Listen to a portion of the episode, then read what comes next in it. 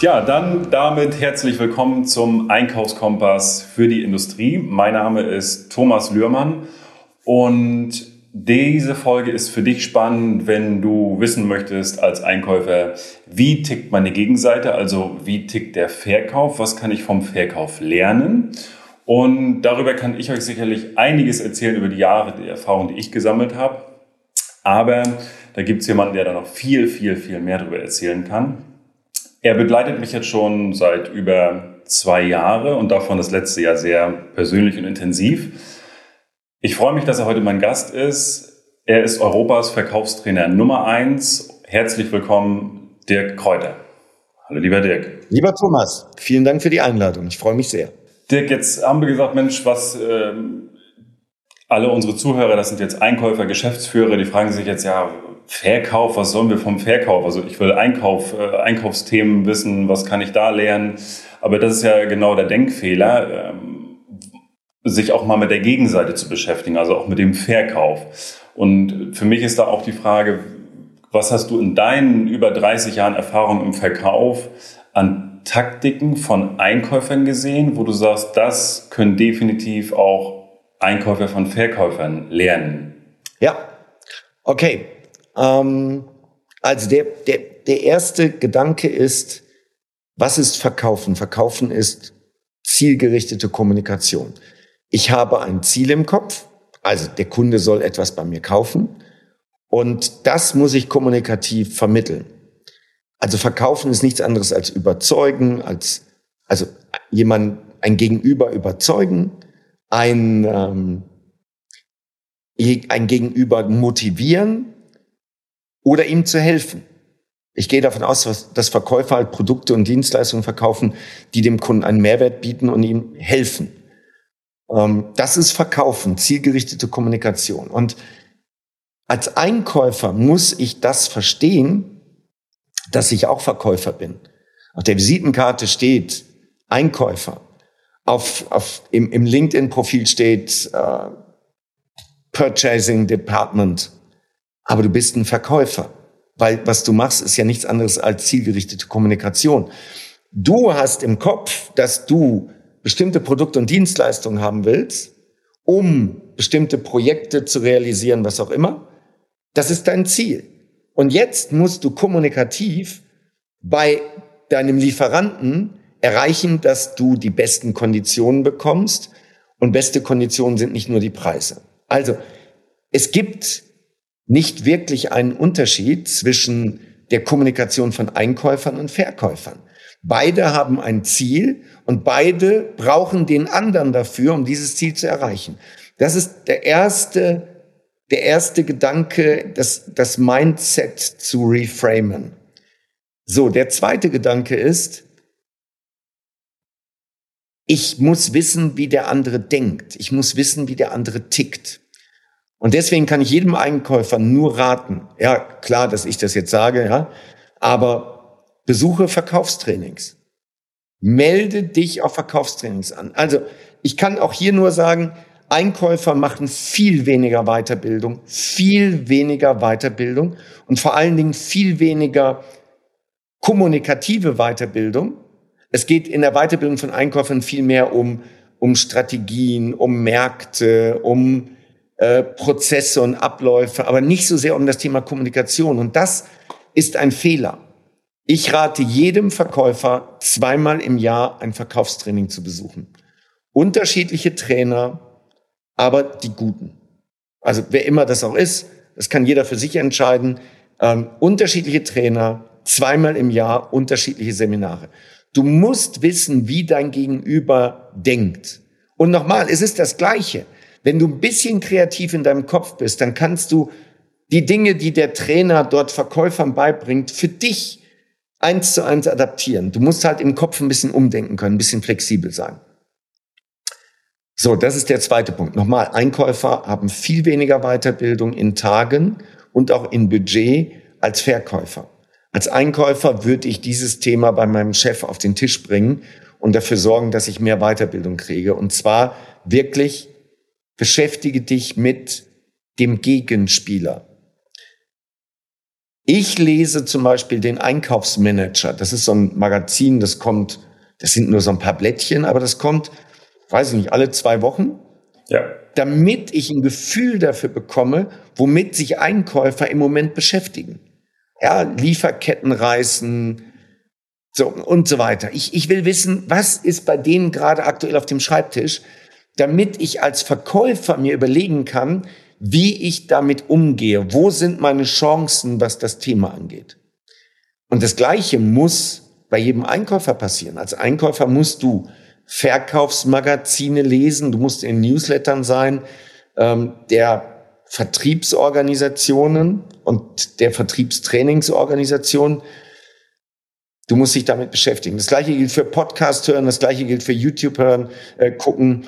Ähm, nicht nur die einkaufsrelevanten Quellen, sondern eben auch die verkaufsrelevanten Quellen. Das ist wie Bruder und Schwester. Das ist nicht weit auseinander. Okay, dann, wo fangen wir an?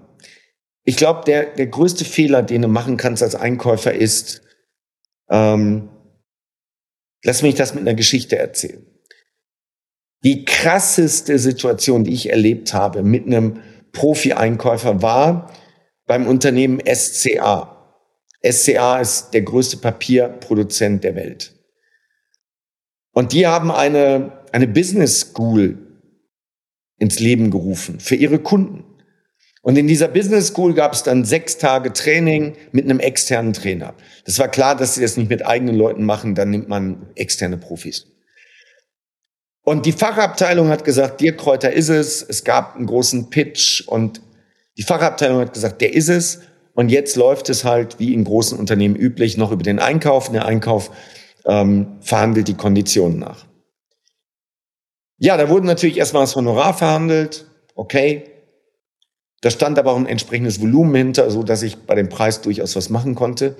Und dann kamen die Reisekosten.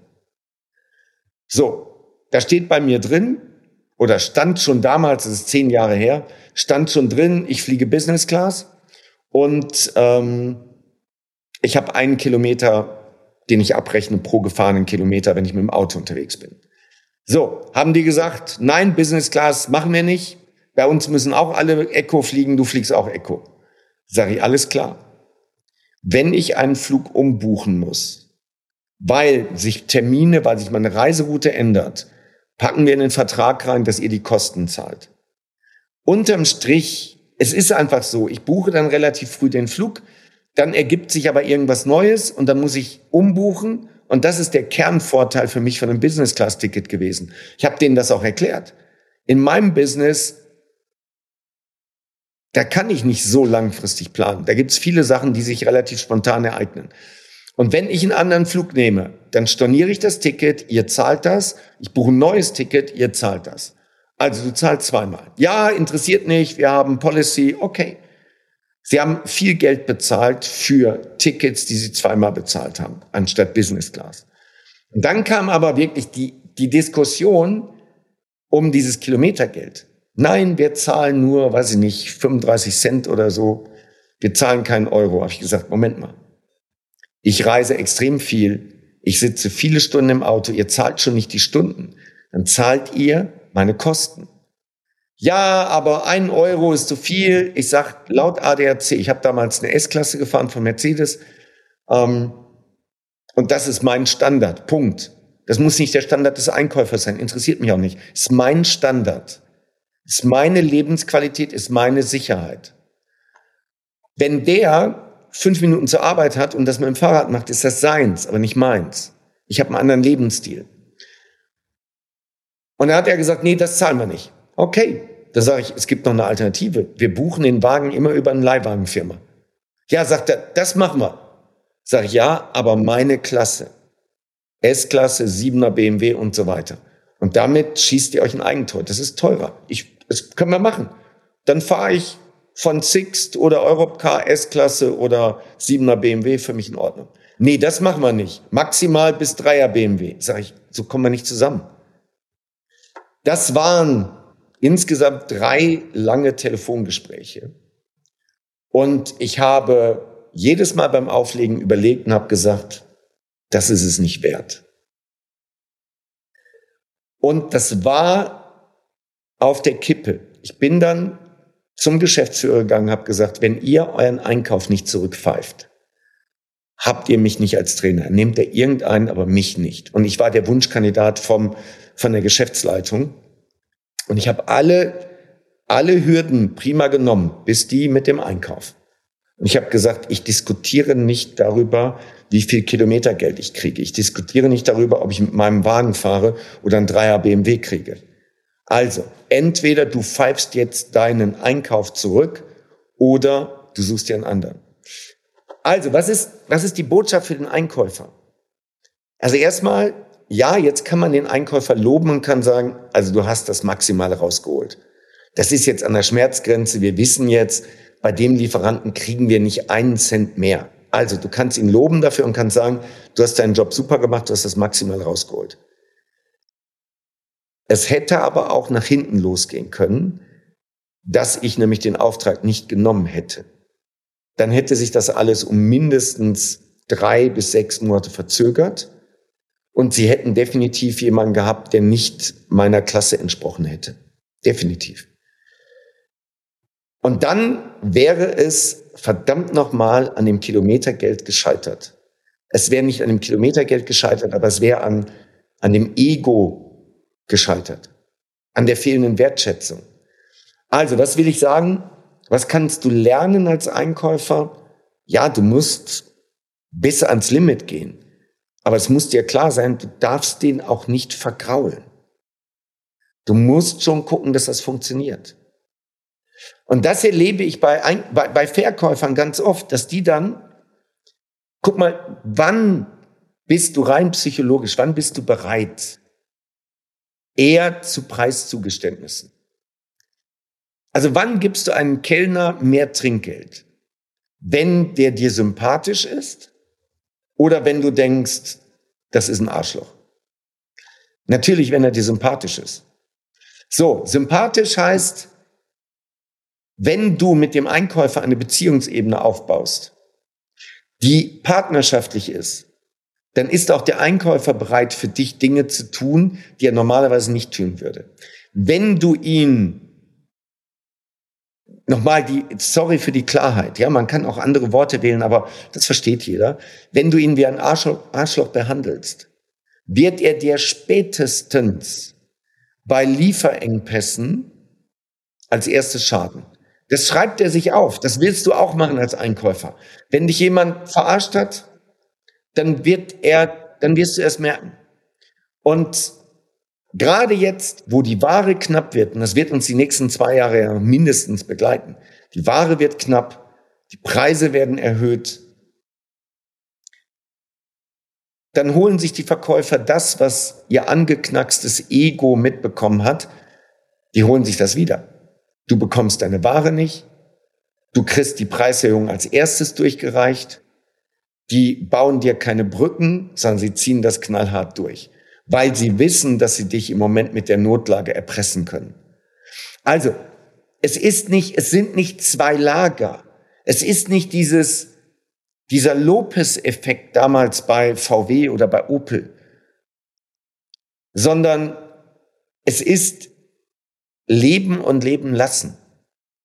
Und es fällt dir später auf die Füße, gerade in der heutigen Zeit, wenn du den Verkäufer an die Wand gedrückt hast. Also lass, es gibt so viele elegante Möglichkeiten, aber drück ihn nicht an die Wand, das wird dir anschließend auf die Füße fallen. So, dann vielleicht so ein paar, ähm, also ich bin es gewohnt, viel zu reden. Das ist mein Job, dafür werde ich bezahlt. Thomas, wenn du mal was sagen willst, sag Bescheid, ja? Also ich, ich habe das selber auch gemerkt in das, was du gerade erzählt hast. Also wir haben auch sehr viele Einkäufer, auch die wirklich auch genau das verstanden haben, die es richtig machen. Also es gibt einfach auch auf der Gegenseite auch tatsächlich auch mal tatsächlich auch wirklich Arschlöcher, wo ich auch wirklich auch sagen muss, bis dahin und nicht weiter. Das haben wir einfach, das hat einfach jeder nicht verdient und so muss keine Geschäftsbeziehung aussehen.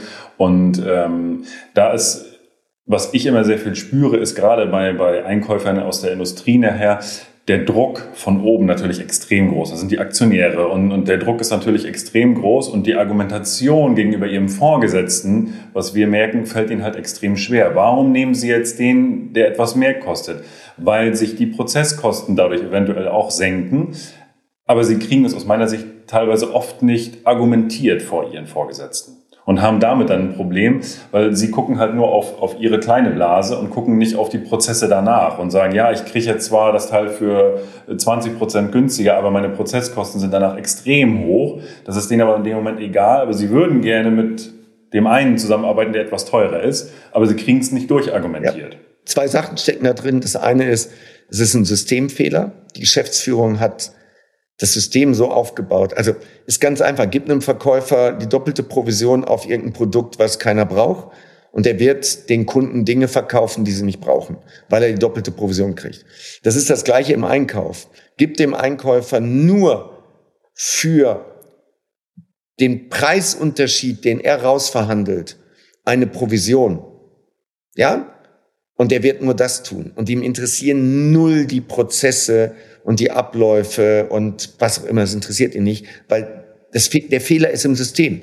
Da muss man sagen, da hat die Geschäftsführung einfach einen, einen Denkfehler gehabt und haben das System falsch eingestellt. Und das, das passiert dann. Das sehen wir, das sehen wir gerade auch in der Automobilindustrie, wo, ähm, wo dann bestimmte Abteilungen ähm, auf einmal den schlechteren Lieferanten kriegen, das schlechtere Produkt kriegen und am Ende raus einen Haufen Theater haben, aber es ist für den Einkäufer nicht relevant.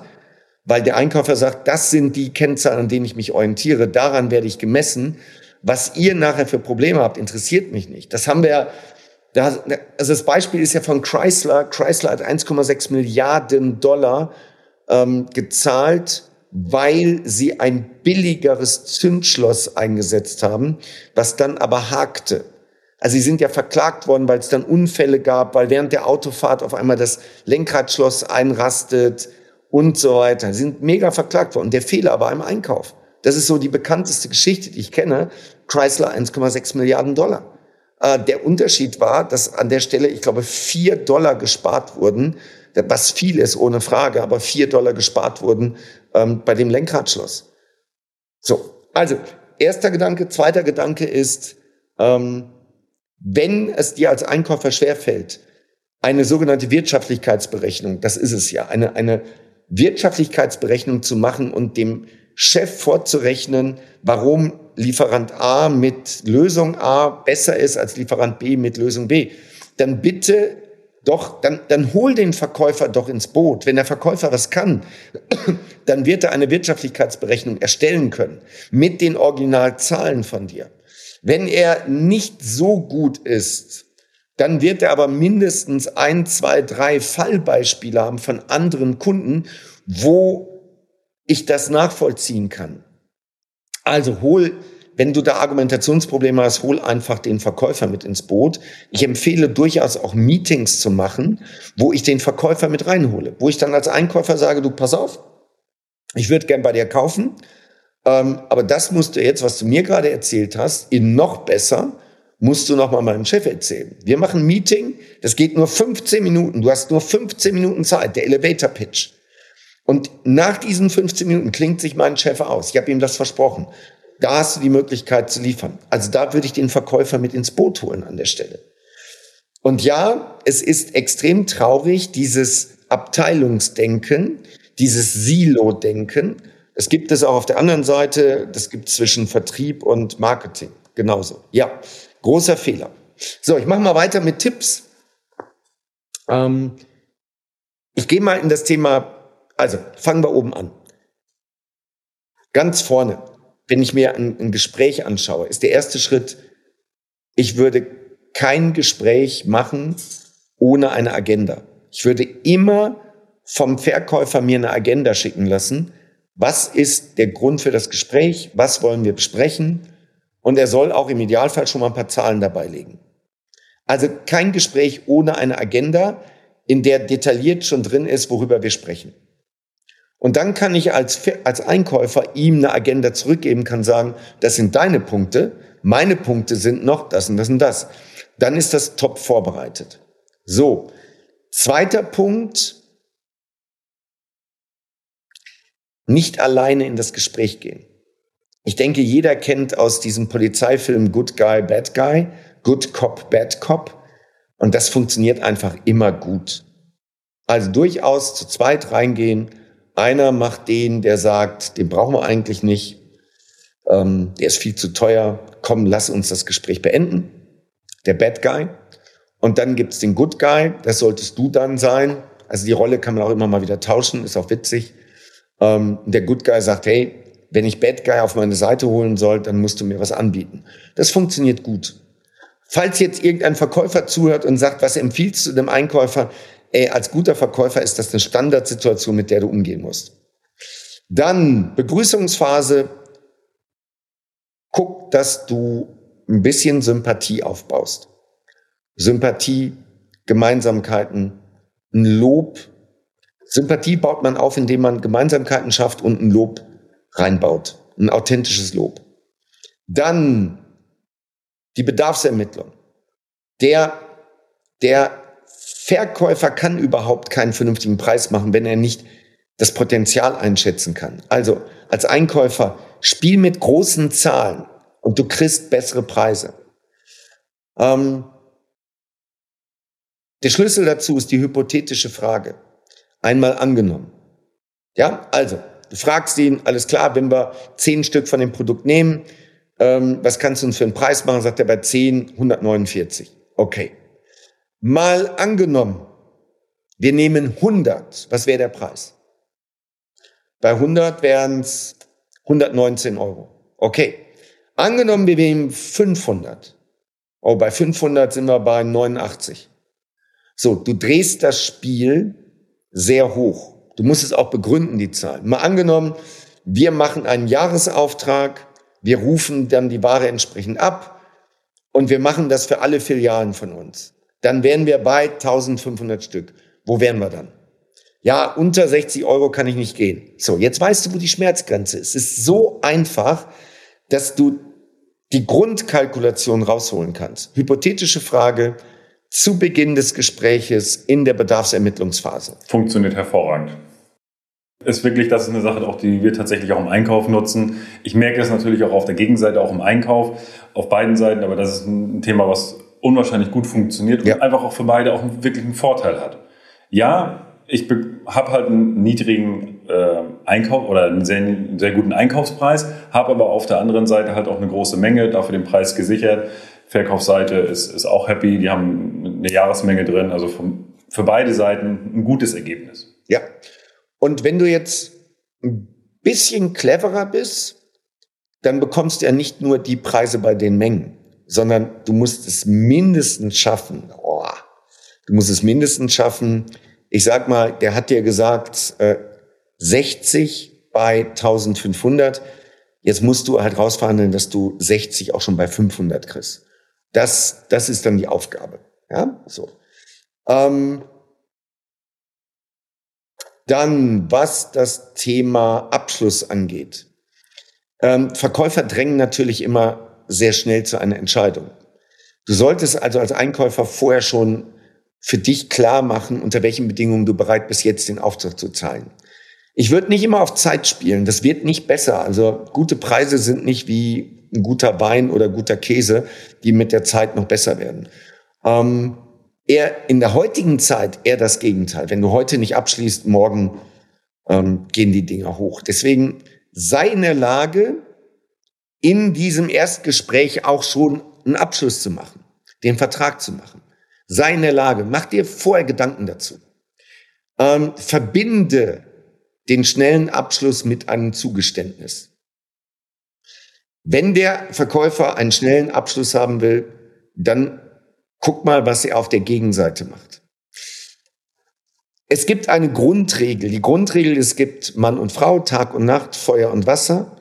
Und es gibt im Vertrieb die Grundregel Rabatt und Gegenleistung. Das kannst du genauso machen. Wenn du, wenn der andere was von dir bekommt, willst du eine Gegenleistung haben. Wenn der andere von dir eine entsprechende Menge fordert als Abnahme, dann forderst du auch irgendein Entgegenkommen im Sinne von keine Mindermengenzuschläge, äh, keine Frachtkosten, was weiß ich, noch ein 3% Jahresbonus. Ja, du forderst irgendwas. Ähm, das gleiche gilt für den Abschluss. Wenn der Verkäufer jetzt gerne den Abschluss hätte, sagst du, okay, wie können wir jetzt machen? Aber was kriege ich von dir? Wenn ich heute die Entscheidung treffe, du kannst heute bei deinem Chef dich profilieren mit einem Abschluss, was kriege ich von dir? Was kriege ich extra? Ja, in dem Zusammenhang gibt es eine schöne Frage, eine Formulierung, ähm, die der Einkäufer dem Verkäufer stellen kann zu Beginn ist, gerade wenn es eine Bestandsbeziehung ist, sagen Sie, bin ich eigentlich Ihr wichtigster Kunde? Wow, das ist eine so harte Frage, ist echt anspruchsvoll. Weil, wenn der Verkäufer jetzt sagt, ja, Sie sind mein, best, mein bester Kunde, dann gehst du sofort hin und sagst, okay, wenn ich dein bester Kunde bin, was kriege ich extra von dir im Vergleich zu allen anderen? Was tust du, dass ich auch dein bester Kunde bleibe? Was ist die extra Meile? Bist du sofort im Gespräch? Das ist ein cooler Einstieg. Ja. Und die andere Variante, er sagt, Herr Löhmann, Sie sind schon einer unserer Top-Kunden, aber nicht der Beste. Da gibt es eine Reihe von Kunden, die vom Volumen her vor Ihnen sind dann ist deine Antwort natürlich als Einkäufer wunderbar. Ist gut zu wissen. Ich wäre gerne Ihre Top, Ihr Top-Kunde. Ich würde gerne Ihr Top-Kunde werden. Was müsste ich tun? Ja, Sie müssten mehr kaufen. Mache ich gerne. Was bieten Sie mir, wenn ich mehr kaufe? Was bieten Sie mir, damit ich Ihr Top-Kunde werde?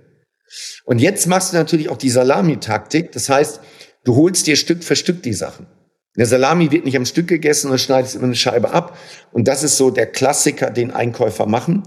Und alles, was ich jetzt gerade nochmal, äh, ich bin kein Doppelagent, der jetzt meine Zielgruppe verrät, nämlich die Verkäufer, sondern alles, was ich hier jetzt erzähle, ist Alltag bei guten Einkäufern. Und auf alles, was ich hier erzähle, muss ein guter Verkäufer vorbereitet sein und eine Antwort haben. Und wenn er das nicht hat, da gibt es gute Seminare. okay, ähm, Abschluss, Gegenleistung. Und das war Teil 1 mit Europas Verkaufstrainer Nummer 1, Dirk Kräuter. Und wenn du bis hierhin schon gesagt hast, das war mega Content und was ich da gehört habe, ist für mich wertvoll, dann abonniere den Kanal, lass eine Bewertung da bei iTunes und sei gespannt auf Folge Nummer 2. Denn dort wird's nochmal richtig spannend. Also viel Spaß beim Hören.